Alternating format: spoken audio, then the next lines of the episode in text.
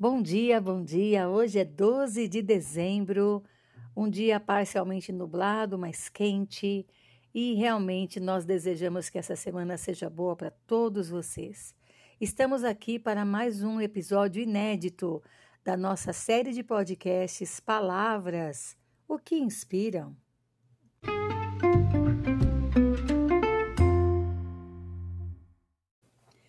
Nosso episódio de hoje recebe o número 102 e a palavra é frustração.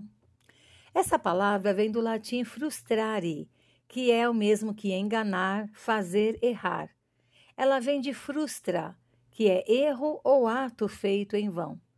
Essa palavra também está relacionada a fraus, que significa mentira, de onde também veio a palavra fraude.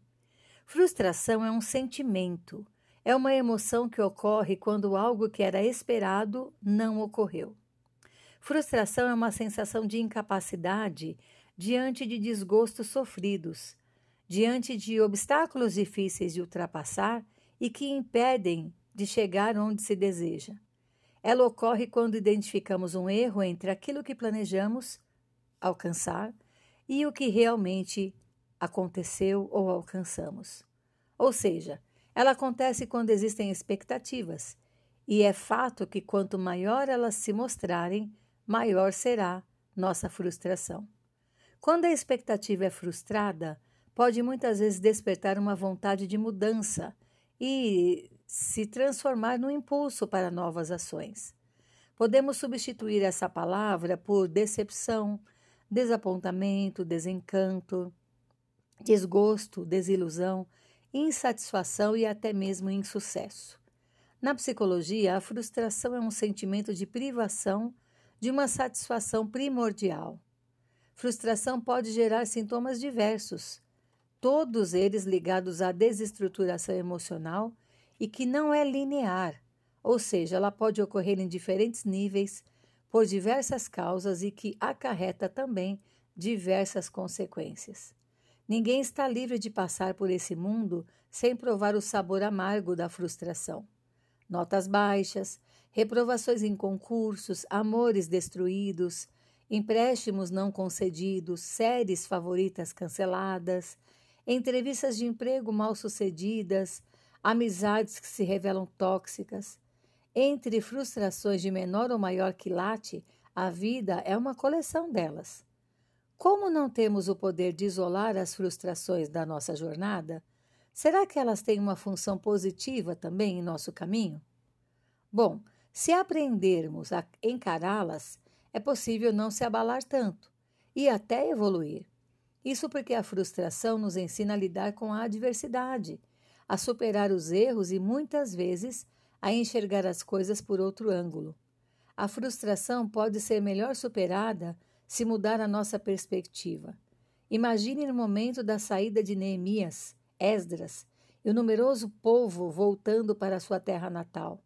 Eles sabiam que iam encontrar muita destruição, mas se na caminhada estivessem criando uma expectativa melhor, a chegada lhes concederia uma tremenda decepção. Não, mas se na caminhada fossem bem realistas, seria sem dúvida mais fácil encarar a realidade sendo ela negativa ou também inesperada. Neemias não se entregou a esse sentimento. Antes, ele prosseguiu em encorajar o seu povo, deixar as lamentações de lado e encontrar um novo motivo. Trabalhar dentro da realidade nos dá a oportunidade de descobrir e desenvolver as novas saídas também. Quanto mais tempo demoramos focando no que não deu certo, mais tempo demoramos para seguir em frente.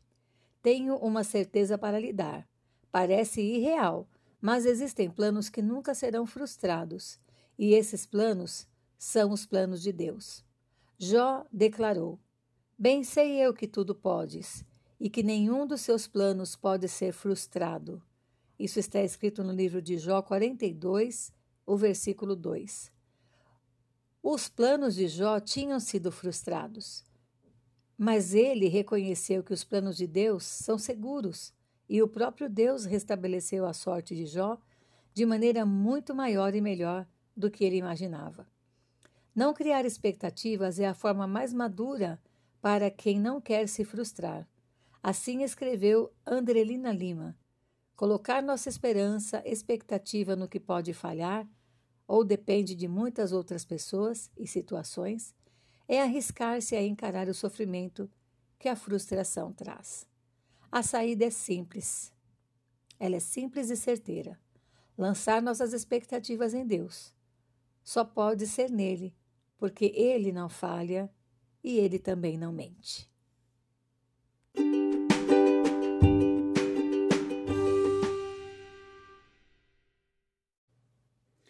Façamos nessa semana uma oração como Davi fez no Salmo 31, versículo 1. Ele disse: Em ti busquei refúgio, ó Senhor. Não permitas que eu jamais seja frustrado. Por tua justiça, abriga-me. Um ótimo dia e um abraço. Paula Bianchi Homer